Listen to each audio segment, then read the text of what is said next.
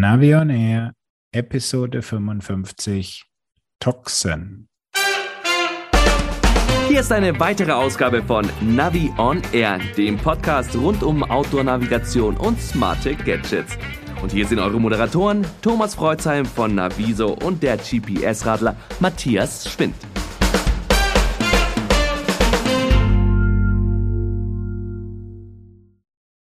Hallo Matthias. Grüß dich, Thomas. Servus.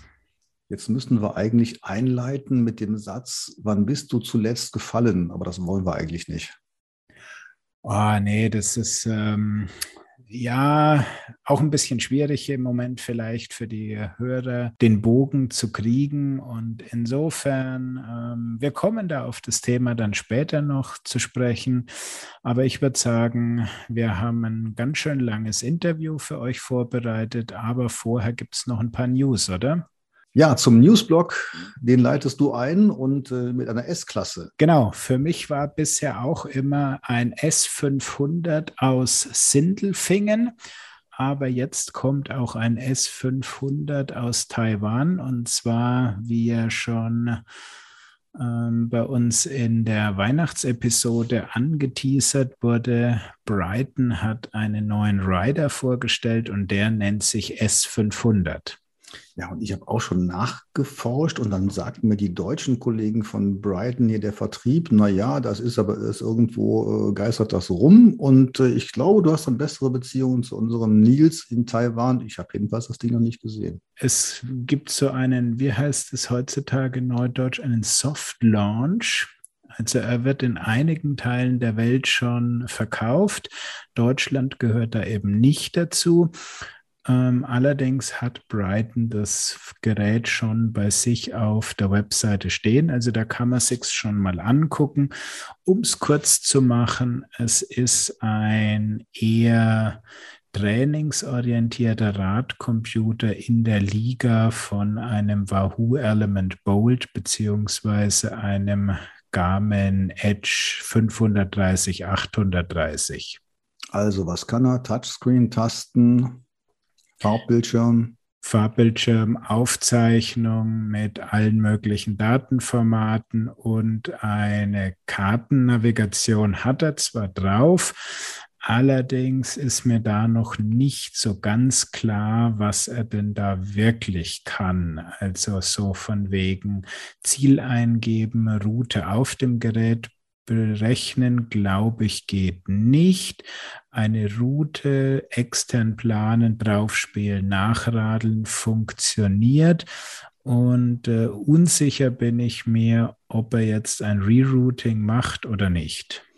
Also ruft er wahrscheinlich wieder nach der Brighton Rider App, damit er dann auch äh, das berechnete Ergebnis dann umsetzen kann, oder? Vermutlich wird es äh, so laufen. Und ähm, ja, ich war sowohl mit Nils als auch mit dem deutschen Vertrieb in Kontakt. Und sie wissen noch nicht, wann Deutschland für den Marktstart dran ist, aber sie haben mich also schon mal vorgemerkt für ein Testgerät. Ja, die höheren Weihen, da komme ich jetzt noch nicht hin, aber ich hoffe, dass bei mir vielleicht auch mal ein Gerät eintrifft. Würde mich interessieren. Ich habe ja noch ein Rider 750 rumliegen. Und ähm, ja, bin mal gespannt, wie es da jetzt weitergeht. Aber bring's mal ganz kurz auf den Punkt, was ist da jetzt wirklich neu dran? Es ist eine Liga, also für Brighton ist es eine neue Klasse, unterhalb von dem 750er, das heißt fast den Funktionsumfang oder ich könnte schon mir fast vorstellen, dass es genau dasselbe Funktionsumfang wie beim 750er ist, allerdings im kompakteren Gehäuse. Mhm. Okay. Und das hast du jetzt alles schon äh, mal kommentiert und gezeigt und man kann es bei dir nachlesen. Genau. Ja, schön. Jetzt lese ich hier Smino integriert Komoot. Das finde ich total interessant, weil Smino kenne ich eigentlich so als ähm, Smartphone Verstärker, also ein, ein akustisches System und da wird Komoot integriert. Wie funktioniert das denn?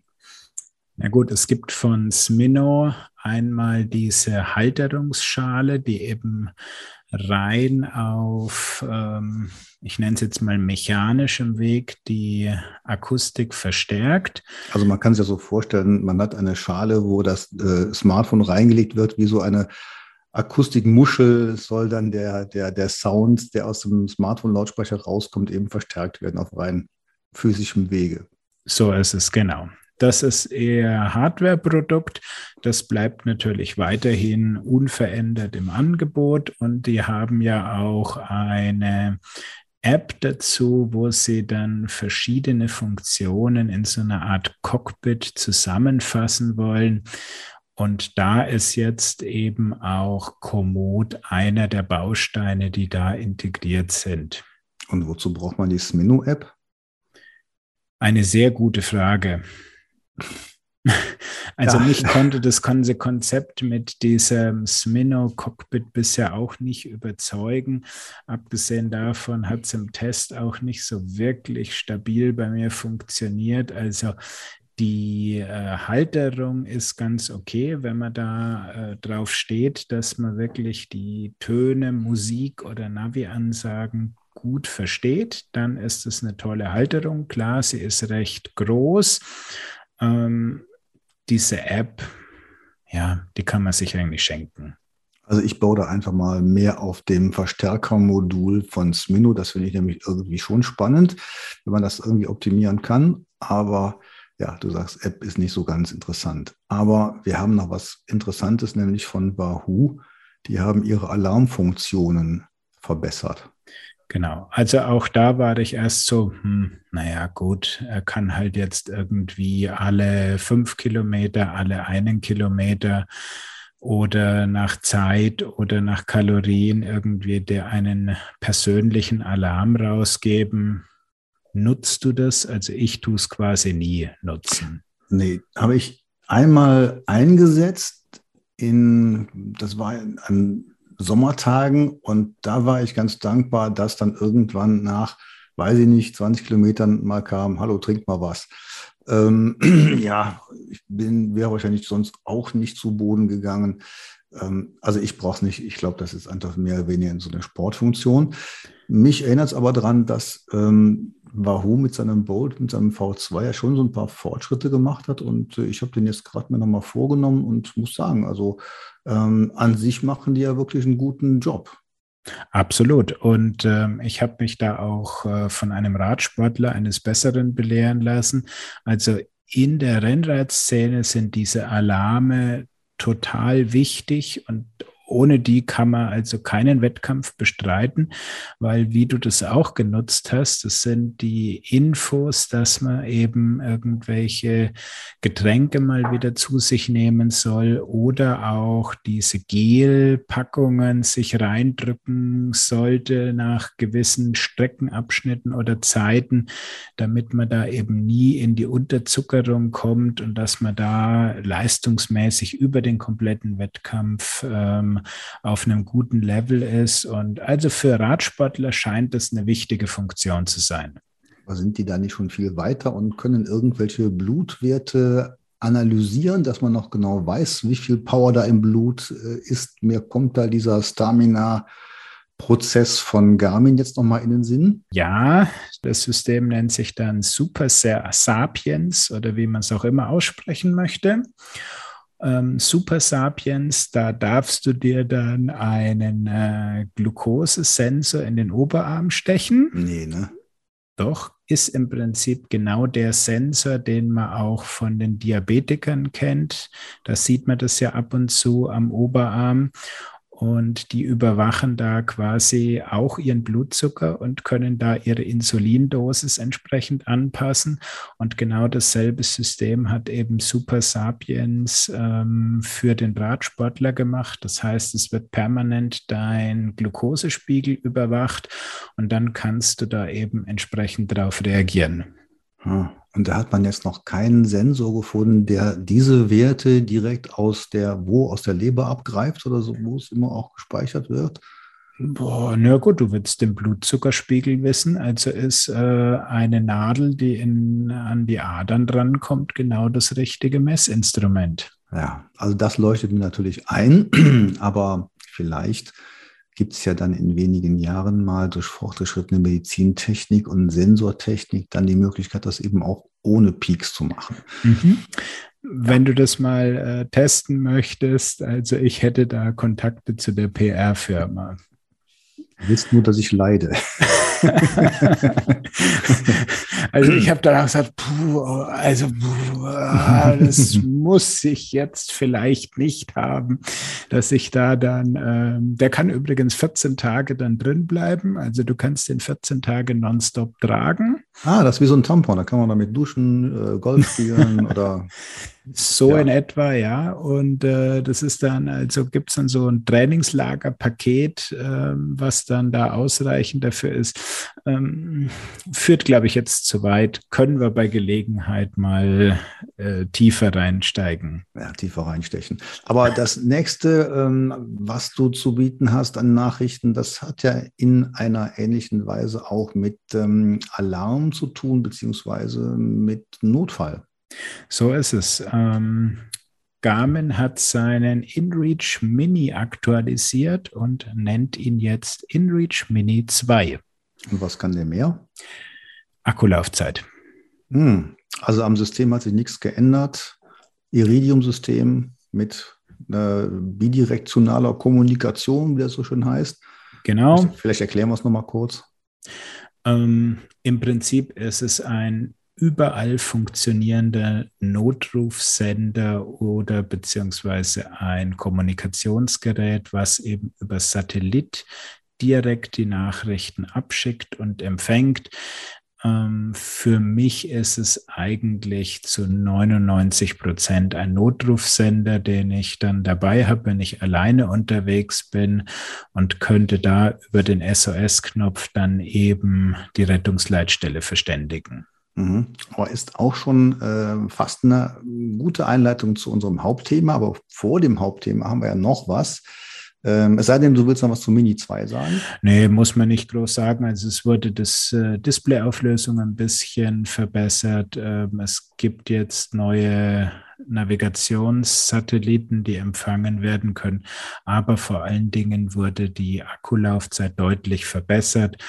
Und ähm, das ist eigentlich das Wichtigste. Also jeder, der schon einen InReach Mini hat, muss sich eigentlich keine Gedanken machen. Ein Upgrade, würde ich sagen, ist äh, reine Geldverschwendung. Mhm. Also die Nachrichten laufen über Iridium und die Positionierung, da kann er jetzt noch ein paar mehr, oder? Genau, und könnte dadurch dann präziser werden, schneller werden, ähm, was immer so eine Sache ist. Also ich meine, kein Rettungshubschrauber wird dich verfehlen, wenn du eine um zwei Meter falsche Position angibst. Hm, ja, das äh, ist eher wahrscheinlich, ja. Ja, aber eins haben wir noch, nämlich äh, auch eine Nummer zwei, auch wieder von Garmin. Mhm. heißt? Also die brennen im Moment wirklich ihr Neuheitenfeuerwerk ab. Und ähm, als ich dann die äh, Einladung zur internationalen Pressekonferenz bekommen habe, habe ich gleich mal angerufen, weil es hieß, wir wollen euch ein Outdoor-Gerät vorstellen. Mhm. Äh, wie, was kommt jetzt doch, der Oregon 800? Nein, ruhig bleiben. ähm, die Urinstinkt, die gehört ja auch zur Outdoor-Serie. Und deshalb stand in der Einladung ein Outdoor-Gerät drinnen. Ja, also ich habe es auch gesehen. Ich war jetzt nicht dabei, ich konnte einfach nicht. Aber ähm, ich habe dann auch gesagt, mein Gott, diese ganzen Garmin-Uhren ist ja alles nett, aber ich hätte wirklich gerne mal wieder ein anderes Gerät. Gut, was kann die Zweier denn jetzt mehr? Auch wieder mehr Akku? Mehr Akku, mehr Solar. Du kannst jetzt in noch mehr Varianten ähm, unendliche Akkulaufzeit erreichen. Das heißt, sie ist sparsamer geworden, plus eine vergrößerte und effizientere Solarfläche. Die sollen eben jetzt ähm, in mehr Situationen dafür sorgen, dass der Solarstrom reicht für einen dauerhaften Betrieb. Ja, das ist ja ganz auf der Garmin-Linie. Ich finde es ja im Prinzip toll, aber wenn man schon eine Instinct 1 hat und die mit Energiesparmodi so weit bekommt, dass die quasi selbst äh, versorgend ist mit genügend Sonne, dann ist das schon klasse. Jetzt wird es nochmal ein bisschen mehr. Ähm, ja, ist ja nett. Und äh, was lässt sich Garmin das kosten? Ähm, geht los bei 350 Euro. Um, die Solar-Variante kostet dann mal einen satten 100er Aufpreis. Und da habe ich mal kurz nachgerechnet, das sind ähm, über 28 Prozent Aufpreis. Und da musste ich als äh, in Schwaben studierter Sparfuchs quasi dann sagen, also das wäre es mir eigentlich nicht wert, muss ich sagen. Ja. Da kannst du ja mal hochrechnen, wie lange du diese Uhr nutzen musst, damit du den Strom raus hast, der sonst zum Aufladen einer anderen Smartwatch gebraucht würde. Das ist ganz schnell erledigt, nie. Aber trotzdem muss man haben sowas. Ja, das ist dann die Frage, äh, ist man so viel draußen unterwegs und so weiter oder mag man einfach die Technik? Ähm, viel spannender finde ich, dass es die Instinct jetzt in zwei Größen gibt. Einmal die klassische 45 Millimeter wie bisher und es gibt jetzt auch das S-Modell in 40 Millimeter. Mhm. Und das finde ich ganz attraktiv. Also absolut identischer Funktionsumfang, 10 Gramm leichter das Ganze, kompakter, also wer eben nicht viel Gewicht und Größe am Handgelenk haben möchte, der ist da gut bedient. Und man muss ja auch dazu sagen, die Uhr hat ja keine Karte.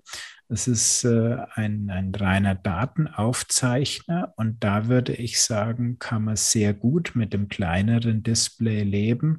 Und wenn ich mir äh, mal ein Testgerät zukommen lassen sollte, dann wird es auf jeden Fall ein S-Modell werden.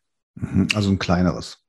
Die kleinere Variante, genau. Aber das ist doch eigentlich der Partnersatz und die kleinere Variante ist da immer für die Frau vorgesehen. Ah, das finde ich so ein ganz schreckliches Marketing. also ich rosa sag, und die andere in blau.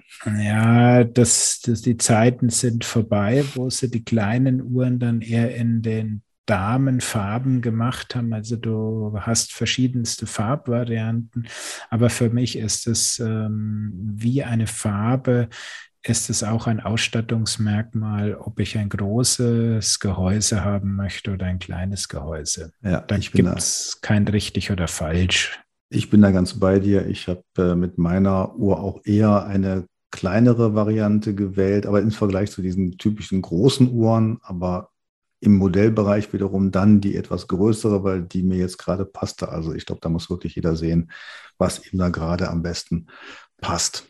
So ist es genau. Ja, dann haben wir ja ein großes Interview, was du durchgeführt hast. Und ich glaube, bevor wir da loslegen, ähm, Matthias, sag doch mal gerade zum System, worum handelt es sich und wie sieht das Ding eigentlich aus? Ach, ich glaube, da braucht man gar nicht so viel Vorrede machen. Der Alexander erklärt es im Interview doch recht gut. Also kleiner Teaser, es geht auch um ein Notrufsystem. Ja, aber sag's trotzdem mal, denn das ist mir aufgefallen. Ihr habt beide, ich habe es ja schon gehört, ihr habt beide sehr intensiv über das System geredet, aber ganz konkret, wie das jetzt wirklich so aussieht und wie das am Helm befestigt wird oder sowas, das habt ihr nicht gesagt. Das ist richtig, ja. Insofern also mal ganz kurz, es ist, wenn du die Nachrüstvariante, also den Urtoxen ähm, dir kaufst, kriegst du ein etwa zwei Euro Stück großes äh, Kunststoffgehäuse, knapp einen Zentimeter dick und das klebst du auf deinen Helm drauf und damit kann der die ganzen Bewegungen und Beschleunigungen des Helms erkennen. Und wenn er einen Crash erkannt hat, dann gibt es einen Notruf über dein per Bluetooth gekoppeltes Handy. Stromversorgung? Über integrierten Akku. Ja, ich denke, jetzt können wir starten. Heute haben wir als Gast den Alexander Schumacher. Gründer und Vorstandsmitglied bei Toxen. Aber die genauen Details wird er uns jetzt gleich selbst erklären. Grüß dich, Alexander. Hallo, Matthias, grüß dich. Ja, dann erzähl mal ein bisschen was zu dir und Toxen, nachdem mhm. das ja eine Firma ist, denke ich mal, die nicht ganz so bekannt ist bei uns in der Hörerschaft. Gerne. Also vielleicht kurz zu mir. Ich bin studierter Ingenieur. Ich komme ursprünglich aus der Fahrzeugtechnik aus, habe mich da nach meinem Studium und im Studium im Prinzip schon relativ früh für das Thema Sensorik irgendwo entschieden, weil ich das immer als ein sehr zukunftsinteressantes Thema irgendwo empfunden habe. Aus meiner Sicht wird es, wenn es eine Sache gibt, die immer mehr werden wird, das ist definitiv das Thema Sensorik. Ich habe dann ähm, längere Zeit fürs, für Ford gearbeitet, BMW etc. War zum Schluss dann Produktmanager. Und während der Tätigkeit habe ich dann, ähm, oder beziehungsweise ist die Idee für das Thema Toxin entstanden. Hintergrund war ein Freund von uns Gründern, der, ähm, der Tom, guter Mountainbike-Fahrer, hatte damals einen Unfall mit dem Mountainbike und ist im Prinzip in diese Situation gekommen, die wir jetzt versuchen zu lösen. Also sprich, er hatte einen Unfall, hatte einen Helm auf und trotz Helm ähm, ist es aber tatsächlich zu, zu drastischen äh, Verletzungen gekommen. Also hatte einen gebrochenen Nackenwirbel, lag dann auch bewusstlos im Wald und ist einfach durch Zufall von Wanderern gefunden worden. Und äh, das hat uns dann damals doch stark zu denken gegeben, wie wir privat jetzt als Mountainbiker irgendwo mit dem Thema umgehen, Sturz äh, etc äh, weil man ja dann doch öfter alleine unterwegs ist. Das hat uns irgendwo ein Stück weit verunsichert, haben wir uns überlegt, okay, wie können wir uns da irgendwie gegenseitig absichern, WhatsApp etc. Haben aber dann festgestellt, na gut, die, die Lösungen, die es da gibt, irgendwo, die, die, die gibt's ja, aber man nutzt sie nicht. Warum nicht? Weil sie irgendwie unpraktisch sind und unzuverlässig. Und dann war irgendwo auch der Gedanke, wir sind irgendwo im Bereich der Sensorik unterwegs. Wir sind in einer modernen Welt. Alles ist irgendwie digital. Warum gibt's für solche Sachen keine Lösung? Oder beziehungsweise, wenn es eine Lösung gibt, warum wird die nicht eingesetzt? Und das war im Prinzip der Auslöser dafür, dass wir uns dann Gedanken dazu gemacht haben, wie könnte man das ganze Thema lösen, so dass auch wir als eigentliche Nutzer ähm, das Thema wirklich auch benutzen würden. Okay, das heißt, das Problem war definiert und ähm, zu dem Zeitpunkt gab es noch gar keine anderen ähm, Sturzerkennungssysteme irgendwie in Smartwatches und Co? Naja, ähm, es gab das eine oder andere System, was irgendwo, ich sag mal, ähm, ich glaube, Garmin hatte zu der Zeit schon irgendwo ein Stück weit das Thema einigermaßen abgebildet. Es gab auch mal äh, in den USA ein, zwei Ansätze ähm, die da gefahren wurden. Es gab Ansätze am Fahrrad, das Neigungssensoren am Fahrrad etc. Aber da war halt immer die Überlegung, okay, ja, die, die, diese sind, oder diese Systeme, die gibt's ja. Aber offensichtlich sind die nicht bekannt und sie werden nicht eingesetzt. Und dann mhm. haben wir eben angefangen zu überlegen, warum denn eigentlich nicht? Oder warum ist das auch uns nicht bekannt? Also ich meine, wir haben ja auch, wir haben ja ganz offensichtlich das Problem gehabt.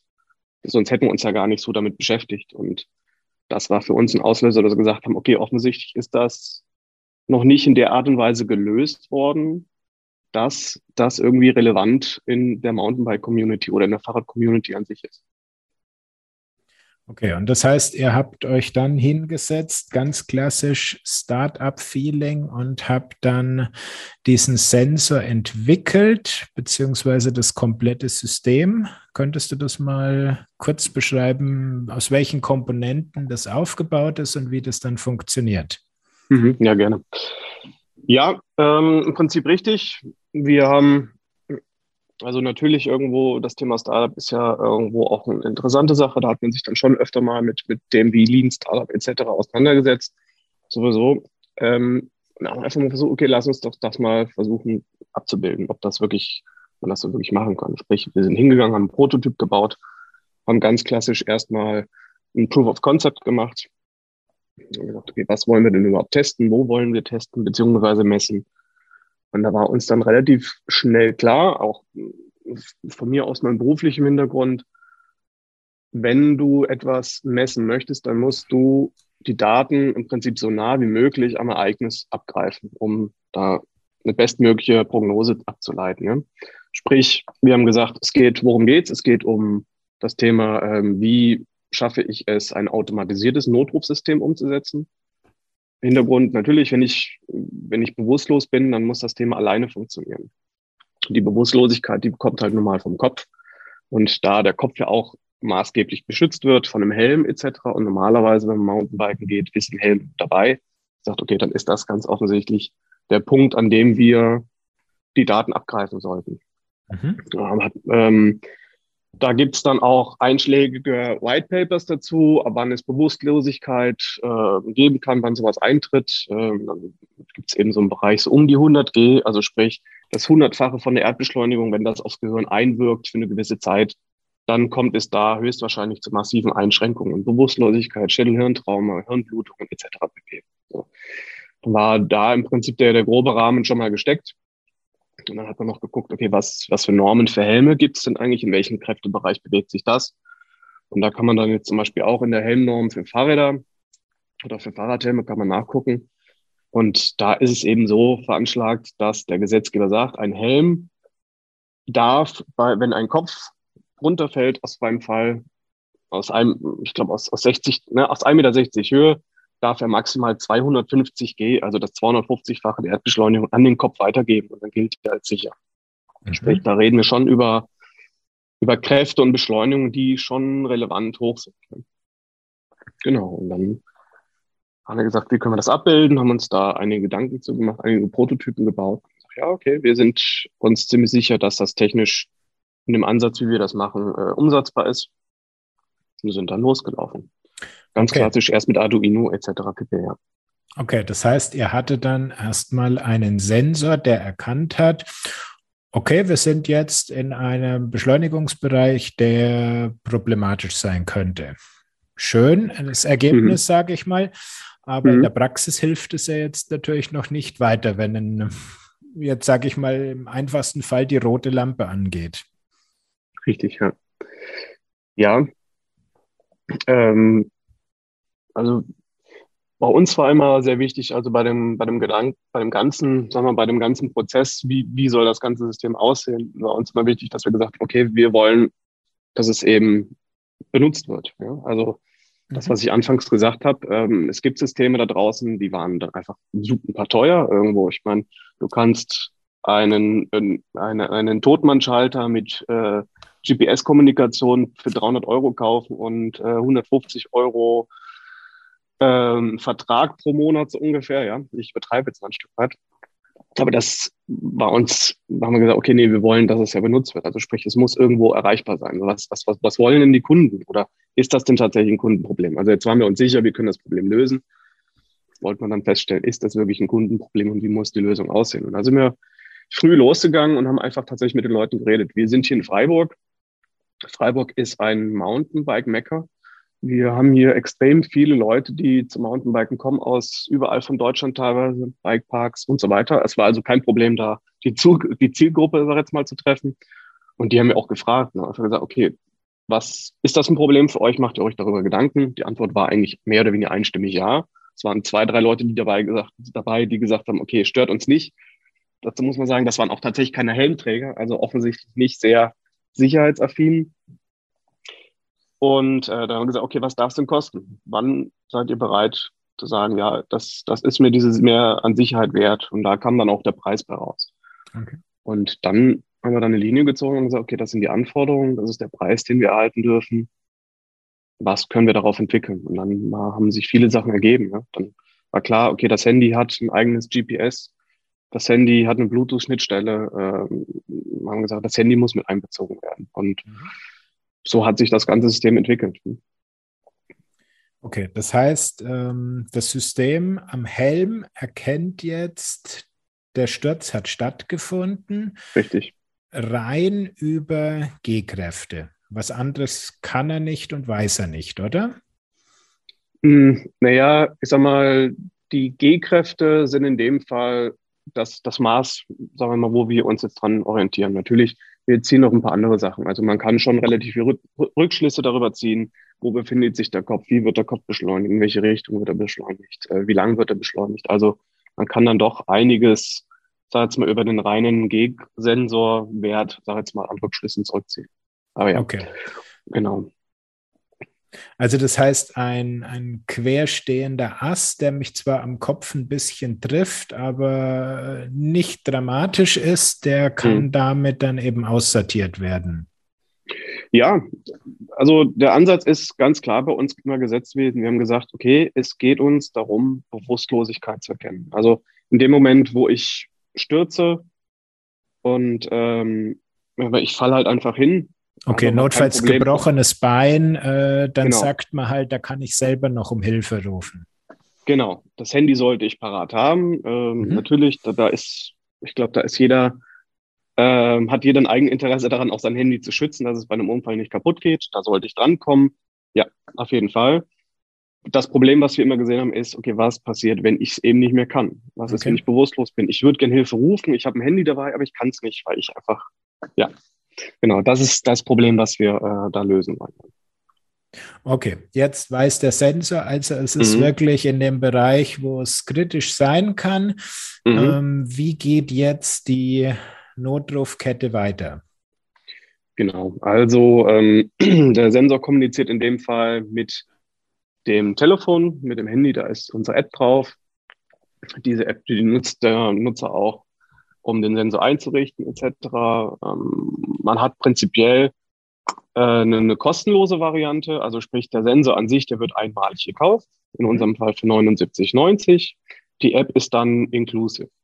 Alle, sag jetzt mal, Funktionen, die ich brauche, um dieses automatisierte Notrufsystem zu haben, die sind damit abgedeckt. Sprich, ich habe die Möglichkeit, Notfallkontakte oder ja, also meine persönlichen Notfallkontakte zu hinterlegen. Da bin ich auch nicht begrenzt. Da kann ich also 10 oder 20 Notfallkontakte ein hinterlegen. Und das andere ist, ich habe die Möglichkeit, ähm, wir benennen das Heroes Nearby oder auch Notrufnetzwerk, damit einzubeziehen. Da steht dahinter, dass alle Leute, die auch unsere App benutzen und sich in einem näheren Umfeld bewegen, die werden darüber informiert, dass du gestürzt bist. Mhm wir, wir hab, ich habe anfangs erzählt, dass der Tom ähm, bei seinem Sturz dann von Wanderern gerettet wurde. Und das ist im Prinzip unsere digitale Lösung dafür. Wir gehen davon aus, dass die Gemeinschaft, die Outdoor-Gemeinschaft ja da ist und dass es in so einem Moment darum geht, als auch schnellstmöglich einfach an Hilfe zu kommen. Wir wissen, dass selbst wenn man jetzt zum Beispiel in Freiburg hier in der in Stadtnähe im Wald unterwegs ist, kann das bis zu einer halben Stunde dauern. Selbst wenn ich jetzt persönlich noch einen Notruf absetze, ähm, bis dann der Krankenwagen bei mir ist, etc. Ähm, dann, dann, dann, muss man klären, okay, wo bin ich denn überhaupt? Ähm, kann ich, bin ich in der Lage, das noch irgendwie zu erklären oder was auch immer? Und das alles, das sind so Sachen, die wir sagen, okay, wir brauchen in dem Moment schnellstmöglich Hilfe. Deswegen die, ja, die mir bei, ne, die wir dann damit mhm. helfen. Genau. Und diese beiden, sag jetzt mal, äh, Notrufkanäle, die bekommen dann auch die Info, okay, du bist gestürzt. Und dann gibt's eine GPS-Koordinate. Da ist ein Link dahinter gesetzt. Äh, da kann ich mir das auf meinem, ähm, ja, auf meinem, sagen wir mal zum Beispiel Google Maps oder bei welchem Provider man da auch immer benutzt, kann ich mir das aufrufen lassen. Dann sehe ich genau, okay, du bist da und da gestürzt und kann dann direkt dahin kommen. Okay, das heißt, jetzt ist die Meldung entweder also bei den umliegenden anderen Toxennutzern oder übers Mobilfunknetz an meine Notfallkontakte rausgegangen. Genau. Das heißt natürlich wieder mal die Achillesferse in Deutschland, das mies ausgebaute Handynetz, gerade im ländlichen Waldbereich habe ich. Ja. Da könnt ihr natürlich auch keine Lösung anbieten ne? gegen schlechte Internetverbindungen. Nein, ähm, das ist tatsächlich ein Problem in sich. Natürlich ist das uns bewusst, dass, ähm, sag jetzt mal, dass es da irgendwo Grenzen gibt. Äh, es liegt halt irgendwo in der Netzabdeckung. Ähm, da müsste man dann, sag jetzt mal, tatsächlich zu drastischeren Mitteln greifen. Ne? Wenn man sagt, man will das unbedingt abdecken, kann man natürlich irgendwo auf das Thema GPS-Kommunikation gehen. Wir haben gesagt, okay, es geht uns ja darum, äh, mal allgemein den Schutz zu verbessern. Und haben uns überlegt, okay, wie können wir das denn generell lösen, auch wenn wir jetzt da keine Abdeckung haben. Ähm, in der Regel, wenn ich öfter irgendwo unterwegs bin, weiß ich, okay, wo habe ich denn vielleicht Abdeckung oder nicht? Oder wenn ich weiß, okay, ich fahre jetzt irgendwo äh, einen Weg runter, wo ich mir nicht ganz sicher bin, kann ich mal gucken, habe ich da Empfang oder nicht. Und dann gibt es bei uns einen sogenannten Back-Home-Timer. Mhm. Und der Back-Home-Timer, da kann ich einstellen, okay, ich möchte oder ich, ich gehe davon aus, dass ich innerhalb von drei Stunden wieder in einem Bereich bin, wo ich Empfang habe. Oder vier Stunden. Das, das kann ich mir dann aussuchen. Ja? Und in dem Moment, wo ich diesen Timer starte, fängt die App an, sozusagen digitale Brotkrumen zu streuen. Also ich gucke einfach, oder wir, wir gucken einfach, okay, wo ist denn deine letzte bekannte Position? Das machen wir in einem definierten Abstand. Und dann haben wir eben die Möglichkeit, wenn du nicht zu der gesagten Zeit zurückkommst, wird trotzdem ein Notruf ausgelöst, ja. Mhm. Und dann haben wir die Möglichkeit, einfach zu sehen, okay, wo warst du denn das letzte Mal? Wo bist denn du ungefähr hingefahren? Und das reduziert natürlich den Bereich, in dem man dann eventuell suchen muss, deutlich. Ne? Ich, also zum Beispiel jetzt heute, wenn ich mit einem E-Bike unterwegs bin, mit einem E-Mountainbike zum Beispiel, da habe ich ja schon die Möglichkeit, 15, 20 Stundenkilometer auf dem Feldweg locker zu machen. Und wenn ich eine Stunde unterwegs bin, dann habe ich dann Radius von 20 Quadratkilometern so ungefähr. Ne? Mhm. Das, ist, das ist einiges an Strecke, was ich absuchen muss. Und ähm, das ist an der Stelle unser, unser Ansatz, sag jetzt mal, diese Schwäche in dem System an der Stelle zu überwinden. Ne? Okay, also quasi der weiterentwickelte Zettel auf dem Küchentisch, Schatz, ich bin in zwei Stunden wieder zurück. Genau, genau. Oder, ähm, oder sag jetzt mal, äh, die WhatsApp-Gruppe, die man früher gemacht hat und dann vielleicht doch nicht angestellt hat. Oder sowas. Ja, genau. Und dann bietet ihr ja noch seit kurzem diese Möglichkeit an, dass man sich auf dieses Bosch Rettungscenter draufschaltet. Was steckt da dahinter? Also, wie gesagt, ich habe ja vorhin schon mal erwähnt, ich komme irgendwo aus der Automobilindustrie. Da war, ähm, ist, ist ein ziemlich großes Thema das Thema E-Call. E-Call mhm. heißt, das Auto an sich ruft automatisch um Hilfe, wenn ein Unfall passiert. Und dann haben wir gesagt, okay, ja, auch das wollen wir gerne implementieren. Äh, hier sind wir dann mit der Firma Bosch in Kontakt getreten, haben denen erzählt, was wir vorhaben, gesagt, okay, wir wollen eben eine automatisierte Notruflösung etablieren und ähm, hätten da gerne die Möglichkeit, wirklich direkte Anbindung an die Leitstellen zu kriegen. Also es kann ja mal passieren, zum Beispiel, dass ich sage, ich, ich möchte nicht ich möchte keine privaten Notfallkontakte hinterlegen oder äh, ich bewege mich vielleicht in einem Bereich, wo ich mich nicht darauf verlassen möchte, dass da jemand in der Gegend ist. Ich möchte aber trotzdem nicht auf das System verzichten, sondern kann ich eben über eine Bezahloption kann ich ähm, im Prinzip unsere Rettungsleitstellenanbindung da buchen. Und was dann passiert, dann kriegt nämlich nicht nur, ähm, oder beziehungsweise dann kriegt direkt die Leitstelle bei Bosch, die auch verantwortlich ist für die Annahme von E-Call-Systemen im Automobilbereich, die bekommt dann die gleiche Info. Die bekommt die Info, da ist ein Unfall passiert mit einem Toxin-Notfallsystem an den und den GPS-Koordinaten. Und jetzt sind wir da mit denen ins Gespräch gegangen, haben gesagt, okay, wie können wir das umsetzen? Da sitzt dann tatsächlich 24-7 jemand äh, in der Leitstelle, der kriegt diese Information und der reagiert dann darauf. Das haben wir in einer langen Testphase ähm, auch miteinander getestet, haben geguckt, wie zuverlässig ist das, ist das zuverlässig genug, dass man das umsetzen kann, etc. Es war alles sehr positiv. Und jetzt kann man diesen Dienst nutzen. Ja. Sprich, wenn ich, wenn ich stürze, wird dann diese Bosch-Leitstelle im Zweifelsfall tatsächlich direkt jemanden kontaktieren, also die Leitstelle, die in der Nähe ist, in dem Fall vielleicht die Bergwacht, 15 Kilometer von dir weg, wird die informieren, dass du im, da und da im Wald liegst. Und dann hast du da im Prinzip den gleichen Schutz, wie das im E-Call-System passiert. Okay, also es ist noch nicht die staatliche 112-Rettungsleitstelle, sondern es ist zwischengeschaltet eben dieses Bosch Call Center.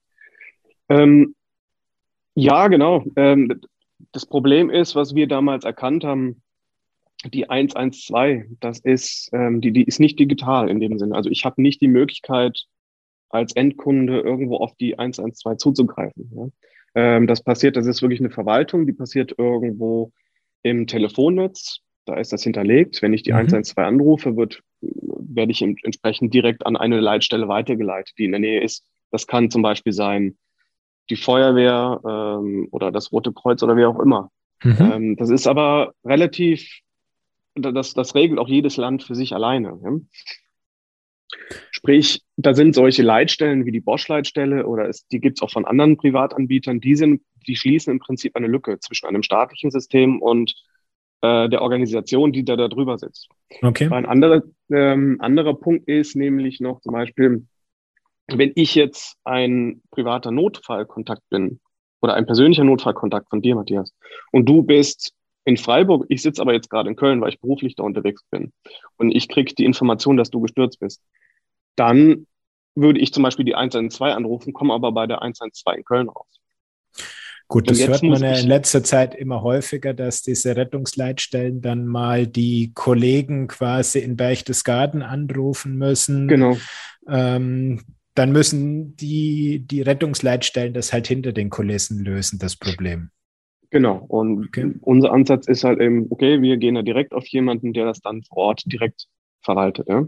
Okay, wie wäre dann der Fall? Ich bin äh, am Gardasee beim Biken mhm. und jetzt schlägt das System, also merkt den, merkt den Crash, alarmiert mhm. meine Notfallkontakte, dann haben wir genau dasselbe Problem. Du sitzt gerade mhm. in Freiburg im Büro mhm. äh, äh, siehst, ich bin im, am Gardasee gestürzt und mhm. ähm, gut, da hast du dann das eine Thema, wie kriegst du das hin und wie würde das Bosch lösen? Also oder würde überhaupt der, der Bosch auch vom Gardasee die Info kriegen?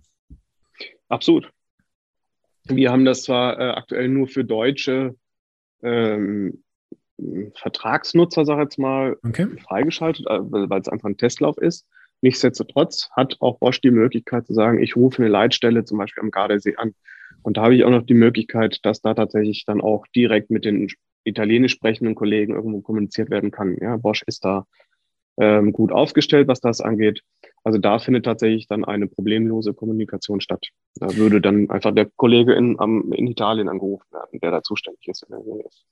Okay, das war jetzt noch eine, eine, gute Info im Hintergrund. Das heißt, ihr sagt, ihr verkauft das System quasi im Moment nur in Deutschland, aber funktionieren tut es europaweit, weltweit oder überall, wo Welt ich Mobilfunknetz habe? Absolut, absolut. Genau. Also ähm, die, die, Bezahl, die Bezahlversion, die haben wir momentan nur für Deutschland gelauncht. Mhm. Das Toxin-System, also wenn ich, wenn ich diese Bezahloption nicht habe, da, das ist unabhängig davon. Das funktioniert weltweit. Okay, okay. Mhm. Also das äh, verkauft ihr auch im Ausland sozusagen, während die Bezahlversion, die wird nur in Deutschland, kann ich die dazu buchen. Absolut, ja, ja. Also okay. wir verkaufen Toxin ähm, mittlerweile in mehreren Ländern. Wir haben gerade Frankreich, Italien mit einbezogen, wo wir das Thema jetzt äh, stark auch kommunizieren und nach vorne bringen. Äh, aber auch Länder wie England etc. Also europaweit im Prinzip ist das Thema erhältlich und funktioniert weltweit. Ja. Okay, gut zu wissen. Ähm, wir haben es vorhin schon mal kurz angesprochen, dieses Problem mit der Netzabdeckung. Da gibt es ja dann auch eben diese Satellitenanbieter aller Garmin InReach oder den A-Live. Ähm, hat, habt ihr versucht, schon mal mit denen Kontakt aufzunehmen, ähm, dass man die beiden koppelt, dass man da sozusagen auch die, die Lücken im Mobilfunknetz schließen kann? Wir sind ähm, recht gut vernetzt, als mal was, was so diese ganze Szene angeht. Wir sind da auch irgendwo immer wieder im, im regen Austausch. Ähm, momentan ist es nicht in der Pipeline zu sagen, wir, wir machen das auf. Also wir haben tatsächlich, kannst du dir vorstellen, als Startup doch ähm, einiges zu tun, um das Thema europaweit momentan zu vermarkten. Aber auf jeden Fall ist das ein Weg, den wir irgendwo voranschreiten wollen. Also wir sehen Toxin an sich tatsächlich eher als eine digitalisierte Lösung von solchen Notrufsystemen, die wir gerne aufmachen wollen. Weil okay. wir einfach da ein Problem sehen und da sehen wir einen starken Bedarf. Und da wollen wir uns sukzessive, ähm, wollen wir die Lösung so breit wie möglich machen, um da einfach bestmöglichen Schutz zu bieten. Mhm. Und ähm, zur Situation auf dem Markt. Also ich habe ja selbst schon von Specialized dieses Angie-System getestet mhm. und dann gibt es ja noch von Abus irgendwas, dessen Name mir entfallen ist. Ähm, aus deiner Perspektive mhm. natürlich, Toxin wird das Beste sein. Ähm, warum? Ähm, also ich sage mal, persönlich finde ich es gut, dass auch andere, sag jetzt mal, da den, den Need sehen, etwas in die Richtung zu machen, dass das irgendwo vorangetrieben wird. Und man sieht ja jetzt auch irgendwo über die Apple Watch, ähm, auch die hat gerade Sturzerkennung fürs Fahrrad ähm, gelauncht und, und, und macht das, wer, wer oder bewirbt das Thema. Finde ich gut. Das sollte irgendwo vorwärts äh, gehen. Ja. Ich denke, wir haben einen anders, wir haben einen etwas anderen Ansatz. Wir sind offen. Wir sind als offenes System äh, haben wir uns etabliert. Wir sind nicht speziell für einen Fahrradhelmhersteller irgendwo ähm, exklusiv, sondern wir bieten das generell an. Das darf jeder benutzen.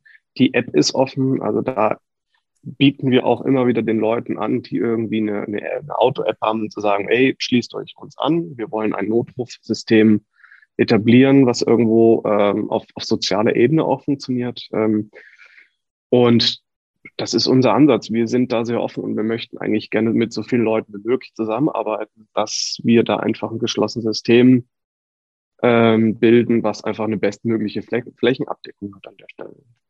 Mhm. Von daher, Sturzerkennung ist natürlich ein weites Feld, da hat jeder seinen Ansatz und das ist mit Sicherheit legitim. Für uns ist, wir, wir haben einfach ganz klare Ansätze. Wir sagen, äh, das System muss funktionieren, wenn der schlimmste Fall eintritt, also in dem Fall Bewusstlosigkeit. Aber es darf nicht, darf eigentlich im besten Fall keine Fehlalarme geben. Also wenn mir nichts passiert ist, ist das Schlimmste eigentlich, was passieren kann, dass ständig irgendwo ein Alarm irgendwo ausgelöst wird und die Leute desensibilisiert werden, weil wenn ich nicht in dem Moment total alarmiert bin, wenn was passiert, dann ist das ist eine, das ist eine starke Schwäche aus, aus unserer Sicht von dem System. Genau, das ist immer dieses Problem, wenn das nervt, dann wird das Glump ausgeschaltet. Richtig, richtig. Und dann war es genau. das eigentlich. Absolut, genau, ja im Gegensatz zu dem Abus und dem Specialized-System seid ihr ja auch offen für andere Hersteller. Euer ursprüngliches genau. Teil war ja dieser äh, nette rosa Aufkleber, der eben auf jeden, mehr oder weniger jeden Helm draufgeklebt wurde. Jetzt habt ihr die auch äh, an Helmhersteller vertreiben können. Ne? Absolut, genau. Ja, das war für uns ein logischer Schritt. Ähm, und offensichtlich empfanden das auch andere so, dass irgendwo ein, ein, also ein Nachrüstsystem nicht nur zum Nachrüsten ist, sondern dass wir auch sagen, okay, wir integrieren das direkt oder wir, wir, wir kooperieren da direkt mit Helmherstellern. Also in dem Fall ähm, haben wir da verschiedene Helmlines, zum Beispiel mit Uvex, Alpina und Ekoi ähm, gelauncht, sind in Gesprächen mit vielen anderen noch. Und auch da wieder ist das Thema, was wir versuchen den Leuten zu erklären, es geht uns darum, das Thema irgendwo sicherer zu machen oder ein, ein, ein Benefit daraus zu schaffen, ja. Äh, und wirklich einen, einen Kundenmehrwert in, in Form von Sicherheit irgendwo darzustellen. Und aus unserer Sicht ist das nur möglich, wenn da so viele Leute wie möglich irgendwo in dieses System einbezahlen. Ja klar, ich meine, wenn ihr diese Rettungsgruppe machen wollt, dann ist natürlich ganz wichtig, dass ihr möglichst schnell da eine kritische Masse erreicht weil wenn eh niemand damit unterwegs ist, dann hilft es äh, natürlich wenig, die umliegenden Fahrer zu äh, informieren. Genau, ja. Gut. Ähm, Sensorik haben wir schon mal kurz äh, abgefrühstückt. Das heißt, mhm. ihr messt dort dann irgendwelche Bewegungen und vor allen Dingen Beschleunigungen im Helm. Ne? Genau, ja. Okay. Ähm, nachdem du ja auch der Sensorprofi im Allgemeinen bist, äh, spannen wir vielleicht noch mal den Bogen zu den anderen ja, Sensorsystemen, die man so als Fahrradfahrer kennt, was da ja mittlerweile sich eigentlich komplett durchgesetzt hat, ist das Thema magnetlose Erkennung von Trittfrequenz und Geschwindigkeit. Kannst du hm. da vielleicht mal erklären, wo da der Unterschied liegt und vielleicht auch, ähm, wo der Vorteil ist oder auch äh, ein Wort zu Genauigkeitsunterschieden sagen? Im Prinzip ist es, ist es ja so, dass ich äh, eigentlich letztendlich immer nur die, die, die Bewegung von meinem Rad irgendwo erkennen muss. Ja? Und äh, wir hatten anfangs, bevor wir äh, gestartet haben, uns da schon kurz unterhalten, gab früher Ansätze über Kontakte. Äh, letztendlich brauche ich immer nur ein, ein Signal. Okay, wann hat der, wann hat das Rad im Prinzip seine Umdrehung vollendet. Hm? Mhm. Da gibt es verschiedene Wege, wie ich das machen kann. In dem Moment, wo ich einen Kontakt brauche, Kontakte verschleißen oder in dem Moment, wo ich irgendwo ähm, zwei Bauteile brauche, die sich irgendwie gegenüber sitzen, also zum Beispiel, ähm, wie man es früher kannte, wo du machst was an die Speiche und du hast was an der Gabel und die gehen aneinander vorbei und dadurch erzeuge ich elektrischen Impuls. Die sind abgegangen oder, oder haben sich verschoben oder wurden ungenau. Und ähm, letztendlich, das ist das, was ich auch eingangs irgendwo mal sagte, weil in der Sensorik ähm, geht es immer darum, bestmögliche, bestmögliche Sensordaten zu bekommen, die, die, die repetitiv sind und wiederholbar sind. Und wenn ich jetzt eben das Ganze reduziere, zum Beispiel nur auf die Radnabe und ähm, zum Beispiel über einen, ich, ich kann über einen Beschleunigungssensor, über einen kleinen Beschleunigungssensor, der alle drei, ja, der drei Achsen letztendlich abfrühstückt oder in, in dem Fall zwei Achsen. Das, das meine ich damit. Vielleicht eine X- und eine Y-Achse oder vielleicht sogar schon einen, äh, eine kleine Kugel, die da drin wäre kann ich das Thema im Prinzip schon abfrühstücken, weil was dann passiert, ich sehe immer, in welche Richtung guckt denn der Sensor. Und das reicht mir ja schon, weil immer wenn der, sag jetzt mal, in dieselbe Richtung guckt, sagen wir mal steil 90 Grad nach oben, das, das weiß, ich weiß ja, wie der Sensor orientiert ist, kann ich im Prinzip darüber einen Rückschluss ziehen, sagen, okay, habe ich die Drehung jetzt vollendet, ja oder nein? Ne? Okay, also das heißt, diese Sensoren, die dann auf Kurbelarm oder in die Narbe montiert mhm. werden, die haben quasi Lagesensoren drin und erkennen, wann sie in welche Richtung zeigen. Genau, also ich sage mal, das Schöne ist in der Sensorik tatsächlich, das muss man sagen, in den letzten Jahren hat sich da, hat sich das drastisch äh, irgendwo entwickelt. Also was auf, auf welchen, in, in welchem Kompaktheitsgrad ich ähm, wirklich saubere Daten aufgreifen kann. Also allein über das Thema Handy, wie viele Sensoren mittlerweile im Handy sind. Ich kann so viele Rückschlüsse darüber ziehen. Ne? Mhm. Und ähm, das ist spannend. Also ich meine, zum Beispiel ähm, das Thema Trittfrequenz oder äh, Trittkraft. Ich, es gibt heute den Messstreifen, die letztendlich wirklich das Biegen des Pedals irgendwo nachvollziehen können. Also in dem Moment, je nachdem, wie stark ich in das Pedal reintrete, biegt sich letztendlich irgendwo mein Pedal beziehungsweise die Kurbel. Und darüber kann ich Rückschlüsse ziehen, wenn ich weiß, wie, wie hoch ist die Steifigkeit. Also da gibt's gibt's noch viel Potenzial, glaube ich, was in der Zukunft, äh, was man allein am Fahrrad äh, wirklich an Daten ergreifen kann. Ne? Ja gut, du hast gerade angesprochen, diese Drittleistung. Ich glaube, das ist dann schon im Fahrradbereich die Königsdisziplin, ähm, da die Drittleistung des Fahrers rauszumessen. Genau, ja. Traust du dir eine Einschätzung zu zur Genauigkeit von dem klassischen magnetgetriggerten Geschwindigkeitssensor zu den aktuellen magnetlosen Sensoren? Weil da ist ja auch immer die Diskussion weit entbrannt und da halten einige noch dagegen, die sagen, also genauer als so ein Magnet ist immer noch nichts und sowas. Traust du dir da eine Einschätzung zu? Schwierig, eine, eine allgemeine Abschätzung zu machen. Ja? Ich glaube, da kommt es natürlich darauf an, wenn ich, wenn ich sage, ich stelle das hundertprozentig aufeinander ein, der, der Magnetsensor, ähm, und ich gucke auch, dass das regelmäßig, dass das richtig ist, dann ist das mit Sicherheit eine, eine, eine genaue Sache. Wenn ich da aber jetzt denn zum Beispiel in der Radnabe das messe, das Gleiche an der Stelle. Je nachdem, wie gut ist denn mein Sensor, den ich dafür baue, wie gut ist die Software, die dahinter ist. Also das ist, glaube ich, nicht, nicht verallgemeinerbar. Ich glaube, ein guter Magnetsensor kann mit Sicherheit genauso genau sein wie ein, wie ein schlechter Nabensensor an der Stelle. Ja. Okay. Das ist eine Frage der Umsetzung, würde ich, würde ich einfach mal versuchen, so allgemein zu mhm. umschiffen, die Frage. also es kommt darauf an, wie teuer so ein, äh, wie teuer der Hersteller von dem Sensor das eigentlich entscheidende Bauteil einkauft. Weil Absolut. da gibt es ja irgendwie ja. gigantische Unterschiede. Also ich habe da mal in meiner früheren Laufbahn haben wir mal sowas in, einen, in so ein äh, Saugnapf-Navi einbauen wollen und da habe ich einen mhm. Sensor rausgesucht. Äh, ja, der wurde mir dann verboten, weil der war zu teuer. Der war eigentlich dafür da, um äh, einen Hubschrauber die Lage mhm. äh, zu kontrollieren und der hätte wahrscheinlich mehr gekostet als unser ganzes Navi am Ende. Aber er wäre saumäßig präzise gewesen. Ja, ja und ich meine, am Ende des Tages ist das ja wie bei allem. Es ist auch eine Frage, wofür braucht man das und mhm. was möchte man damit abdecken? Und am Ende des Tages ist es immer irgendwo eine Abschätzung von, von Kosten-Nutzen. Ja, klar. Und äh, ich kann mit Sicherheit für einen, für einen Fahrradcomputer mit Geschwindigkeitsmessung richtig viel Geld ausgeben, wenn dann irgendwo die Radumlaufzahl äh, und GPS-Koordinaten in Verbindung gesetzt werden. Aber ähm, von daher, ich glaube, da gibt es eine, eine, die, die, die Bandbreite, da ist doch, doch relativ groß, um jetzt zu sagen, was ist da jetzt der, der bessere Ansatz. Ne? Okay. Also die Praxis lehrt eigentlich, dass die Sensoren schon sehr gut sind und insofern, glaube ich, können wir das äh, Thema damit, äh, die Genauigkeitsdiskussion ähm, an den Stammtisch verlegen und hier ja. jetzt äh, sein lassen. Dann geht es genau. in Glaubensfragen schon über. Absolut, denke ich auch, ja. Wunderbar. Ähm, möchtest du uns vielleicht noch was, einen kleinen Ausblick für die Zukunft geben? Was dürfen wir bei Toxen äh, noch erwarten?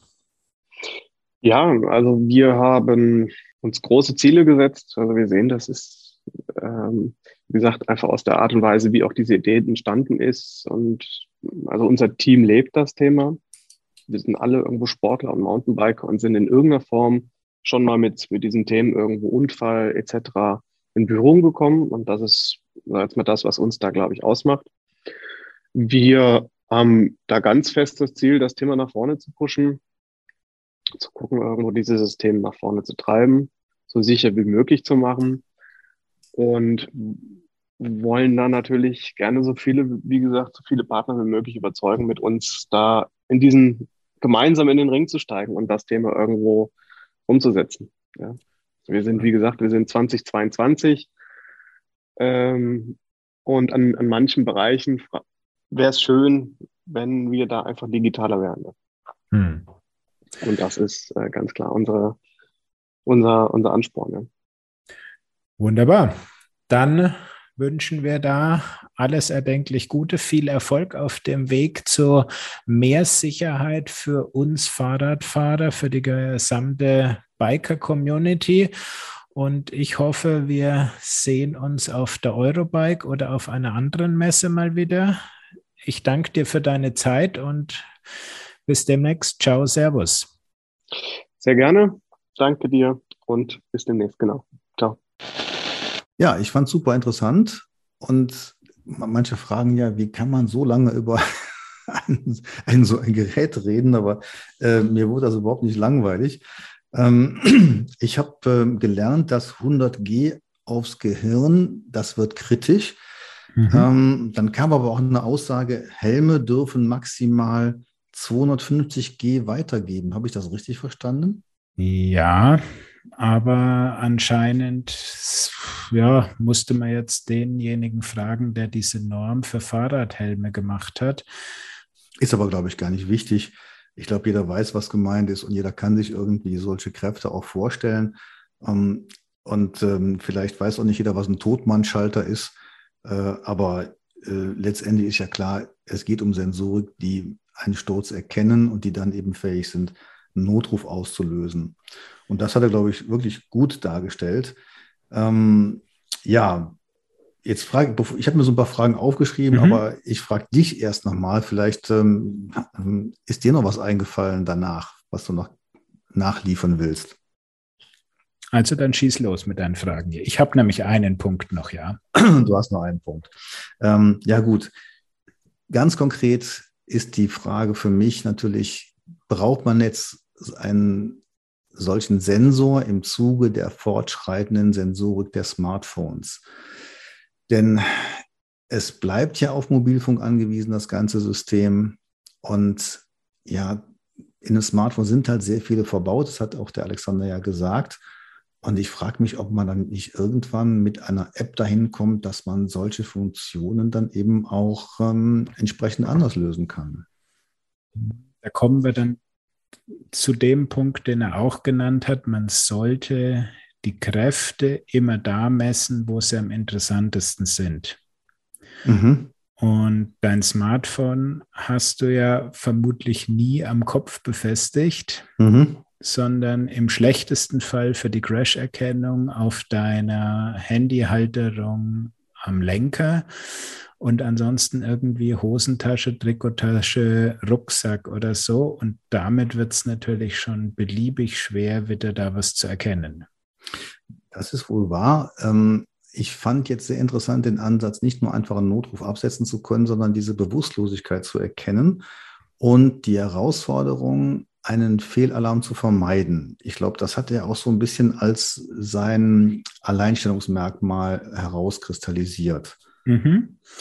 Und das ist auch das, was mir dann im Gespräch und danach wirklich nochmal bewusst wurde. Das heißt, Sie gehen auf den Fall, dass du wirklich nicht mehr in der Lage bist, einen Notruf abzusetzen. Das heißt, sie wollen wirklich den schlimmsten aller Fälle erkennen und nicht, wenn du einfach mal so ein bisschen halt hinfällst weil ähm, ich habe dann häufig auch zu meinem Testartikel, den ich schon seit einiger Zeit da online habe, ähm, Feedback gekriegt, ja, oder wie kann man das dann testen? Und der löst ja gar nicht aus und so weiter.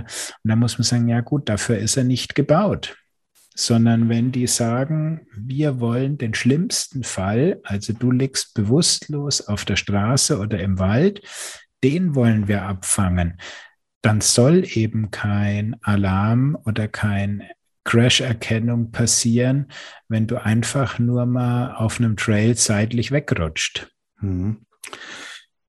Das, wie gesagt, finde ich aber auch wirklich schwierig, wenn man sich überlegt, ob das nicht eben auch so ein Helmsensor dann durchführen kann. Und wir merken ja, dass äh, das eigentlich zu einem Ausrüstungsmerkmal wird. Also von diversen Helmfirmen. Ich könnte mir vorstellen, dass das jetzt nicht mehr so lange dauert, dass quasi jeder Premium-Helm sowieso und dann noch einige andere Marken das Ganze als Standardausrüstungsmerkmal verbauen. Genau, und das wäre ja auch dann eine super Sache. Also ich habe dann ähm, heute noch mal ein bisschen gesucht. Ähm, einige von diesen Alpina-Helmen und Co., die kriegst du schon bei Rose, Amazon und Co. Ähm, für 80 Euro. Mhm. Also das heißt, da ist der Sensor, das ist mit dem Toxen eingebaut, quasi den Helm gratis zum Sensor dazu. Mhm. Ja, also ich weiß nicht, wie du das siehst. Ich ich würde natürlich wünschen, dass die Kollegen da weiter Erfolg mit haben. Ähm, aber er hat ja selbst auch schon gesagt, Apple Watch hat jetzt auch Sturzerkennung. Und ähm, es gibt einfach immer mehr Geräte, die sowas anbieten. Mhm. Aber vielleicht, ähm, was mir nochmal aufgefallen ist, diese Notruftechnik, das, ähm, da würde ich gerne auch mal hinter die Kulissen gucken, wäre vielleicht auch mal ein Thema für einen weiteren Podcast von uns. Er hat ja gesagt, die Notrufnummer, die man anrufen muss, die 112, die ist ja nicht digital erreichbar. Die muss man wirklich anrufen, ja, um dann zu einer Leitstelle zu kommen. Und diese Leitstellen, das ist Ländersache. Und die wiederum koordinieren dann den Einsatz. So kennen wir ja unser Rettungssystem. Aber als IT-Mensch würde ich dann wahrscheinlich sagen, mein Gott, wie veraltet ist das denn? Wie, warum kann man nicht da mit einem intelligenten System auch schon eine, eine Notfall, ein Notfallmanagement quasi einleiten, ohne jetzt nochmal so eine Leitstelle zwischenschalten zu müssen. Ja, da müsste man jetzt, glaube ich, tiefer reinschauen in die einzelnen Rettungsleitstellen. Ich habe da vor kurzem mal einen Bericht gesehen zu diesem E-Call im Auto und da kamen diese Rettungsleitstellen äh, oder Callcenter der Autohersteller gar nicht so gut weg, weil die eben zu weit vom Unfallgeschehen wegsitzen. Und da ging es auch darum, dass teilweise eben diese Rettungsleitstellen schon voll digitalisiert sind und die wären in der Lage, diese Informationen der Auto-E-Calls zu empfangen. Also da fehlen mir ein bisschen die Informationen, um das endgültig bewerten zu können. Aber es wäre natürlich mal wirklich eine spannende Sache, wenn man hier mal mit einer Rettungsleitstelle so ein Interview führt, wie so ein Notruf eigentlich dann am besten abzusetzen ist. Ja, denke ich auch. Ich glaube aber auch, dass es wahrscheinlich viel mit ähm, Fehlalarmvermeidung zu tun hat, dass die Leitstelle also irgendein Signal bekommt, einen Anruf bekommt, der könnte ja auch digital sein, aber dann zu entscheiden, ist es wirklich ein Notfall und wer muss dann da hin, ähm, das ist, glaube ich, nicht ganz so einfach zu lösen. Ja, das ist das Thema dann mit den, mit den Fehlalarmen dann halt. Ja, denn das will ja niemand machen und äh, das kann ja ganz schön ins Geld gehen. Das kennen wir ja auch von diesem InReach-System und nicht umsonst sind die Notknöpfe bei den Geräten ja dann auch hinter einer besonderen Taste verborgen, damit man nicht einfach drauf drückt und dann die Kavallerie kommt und später die dicke Rechnung. Mhm. Vielleicht eine Sache noch dieser Katastrophen aufgekommen ist. Deutschland hat ja nicht ein SMS, rundum SMS-System, wie es andere Länder haben. Und auch da könnte man sich mal fragen, ob man sowas irgendwie auch anzapfen kann. Ne? Also quasi, wenn irgendein Unfall passiert, dass dann in einem gewissen Umkreis die, nicht nur die Leute, die einen Toxen tragen, sondern eben alle Leute informiert werden per SMS, hallo, hier ist ein Notfall in 3,2 Kilometer Entfernung. Das ist so die Frage, was können ähm, 95 Prozent der Leute damit anfangen dann? Ja, also da geht es natürlich wirklich um Minuten. Das geht ja darum, dass wirklich Hilfe kommt. Also ich denke schon, dass es sinnvoll sein könnte. Aber jetzt sind wir vielleicht schon zu sehr in der Zukunft und vielleicht gucken wir nochmal zurück auf das Toxensystem. Alexander hat ja gesagt, dass Bosch dabei ist mit seinem E-Call-System. Was hältst du davon? Ist das gut oder gibt es da eventuell sogar noch bessere? Puh, da kenne ich mich im Detail zu wenig aus. Ich meine, ähm, sie haben sich halt einen Anbieter gesucht, der 24-7 so eine ähm, Leitstelle besetzt hat und ähm, Bosch bietet dieses System ja auch schon in seinem eigenen Smartphone-Hub auf den E-Bikes an. Ich meine, ich gehe mal davon aus, dass das schon funktionieren wird und dass da wirklich jemand 24-7 am Telefon sitzt und dann auch entsprechend den Notruf weiterleiten kann. Das glaube ich auch. Die Frage ist für mich, ob die Mitarbeiter ausreichend geschult sind, um auch Fahrradunfälle, die ähm, eine ganz andere Dynamik haben und, und, und äh, Verhaltensweise haben als Autounfälle, ob die damit umgehen können. Aber ich äh, glaubte das einfach mal so. Ja, das sind so die Punkte, da muss man auch dann einfach ein bisschen drauf vertrauen, auch dieses Thema mit der Erkennung. Und wir haben ja dann vor dem Interview und nach dem Interview noch ein bisschen gesprochen und da ging es auch ganz viel darum, ähm, ja, ich wollte das jetzt testen und ich konnte es nicht auslösen oder ich bin hingerutscht und das hat nicht ausgelöst. Und da muss man halt mal realistisch sagen, ähm, testest du in deinem Cabrio auch deinen Überrollbügel? Oder nee, sagst, oder sagst du dann auch, ich vertraue einfach drauf, dass der Hersteller das schon so gut getestet hat, dass wenn ich in den Überschlag gehe, dass dann bei meinem Roadster der Überrollbügel hochkommt? Genau wie mit Airbags, also da äh, knallt man auch nicht aufs Lenkrad, bis das Ding mal hochgeht, sondern da vertraut man wirklich drauf. Aber ich glaube wirklich eher, das Problem ist, dass jetzt eben ähm, viele Alternativen oder zunehmende Alternativen bereitstehen und äh, dass so ein Toxensystem es immer schwerer hat, sich als ähm, ja das beste leistungsfähige System dann eben auch zu etablieren. Wollen wir mal sehen. Absolut. Ich meine, ähm, natürlich, wenn jemand ein überzeugter Apple Watch-Nutzer ist, dann wird man sich sehr schwer tun, den von dem Toxensystem zu überzeugen. Aber es gibt noch sehr viele Menschen, die keine Apple Watch haben oder die Garmin-Uhr, die es ja auch anbietet, ähm, sondern die komplett ohne Uhr unterwegs sind. Und dann ist es einfach eine Alternative unter vielen, wo sich eine gewisse Menge an Menschen dafür entscheiden können für dieses System. Und ich glaube, der ganz große Durchbruch kommt wirklich nur mit den Helmherstellern, weil wie meine Recherche der Preise ergeben hat, äh, ob dieses System jetzt im Helm eingebaut ist oder nicht, das macht dann einen guten Helm auch nicht mehr wesentlich teurer. Hm, ja. Naja, also ich wünsche auf jeden Fall den Kollegen um Alexander Schumacher, dass sie wirklich Erfolg haben, weiter produzieren und ähm, ja, das Wahrscheinlichste ist dann, um Geld zu machen, in eine schöne OEM-Lösung kommen, wo eben ein Hersteller das System oder andere das System aufnehmen und dann entsprechend durch Serieneinbau verbreiten. Genau. Und was mein ja, Wunschvariante ja noch wäre, dass es eine Bluetooth-Anbindung von diesem Toxensensor an diesen A-Live Notrufsender von Protegear gibt. Das ist ja quasi der Mitbewerber vom Garmin InReach Mini. Das heißt, dann ist das Thema mit den Funklöchern wirklich passé. Und dann würde der Toxen über den A-Live Satellitensender den Notruf an das äh, Rettungscenter losschicken. Ja, also wir haben Ideen für alles. Ja, so abwägig, denke ich, ist es gar nicht, weil zum Beispiel diese Lawinenrucksäcke, die ähm, haben ja auch die Möglichkeit, dass du eben dieses A-Life-System anbindest und in dem Moment, wenn du in die Lawine kommst und deinen Airbag zündest, dann wird sofort der Notruf eben über dieses Satellitensystem abgesetzt. Also das ist ein ganz ähnliches System. Ja, also äh, ich gebe dir vollkommen recht.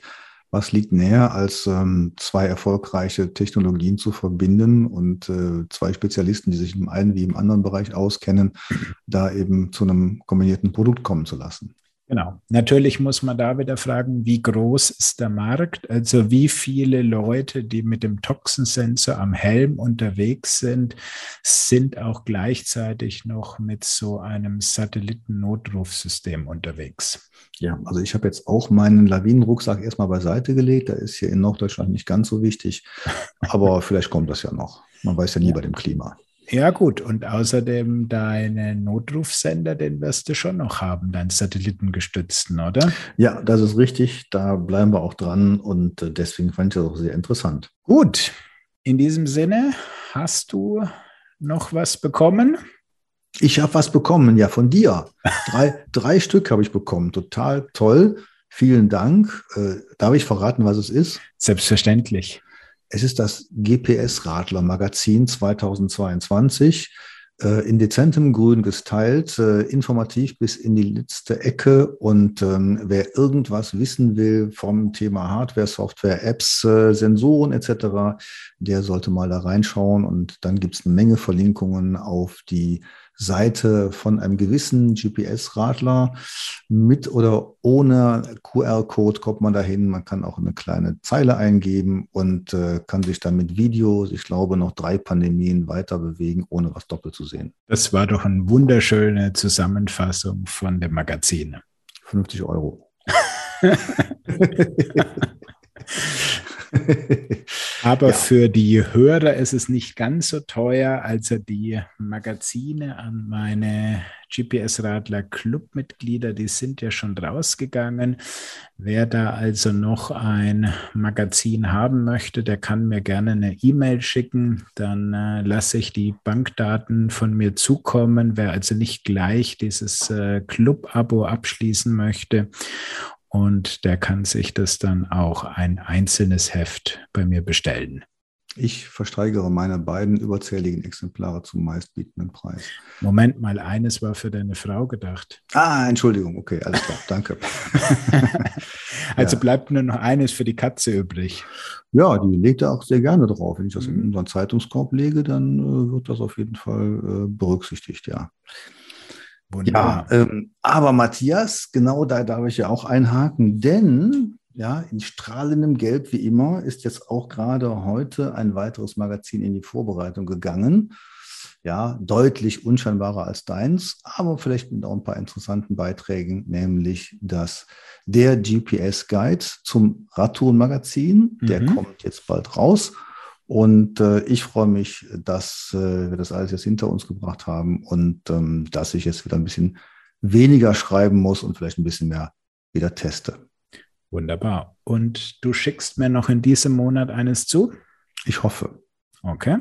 Also es wird dann im nächsten Heft vom Radtourenmagazin beiliegen. Ganz genau. Also Erscheinungstermin ist der 24. Februar, wenn alles gut geht, aber wir wissen ja, das kann sich immer noch ein bisschen verzögern. Also von daher rechnen wir mal mit Anfang März.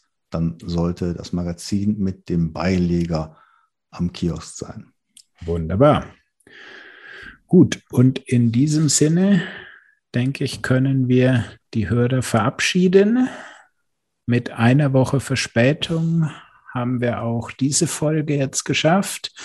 Möchtest du schon mal einen kurzen Ausblick auf die nächste Folge geben? Nein, alles geheim. Okay.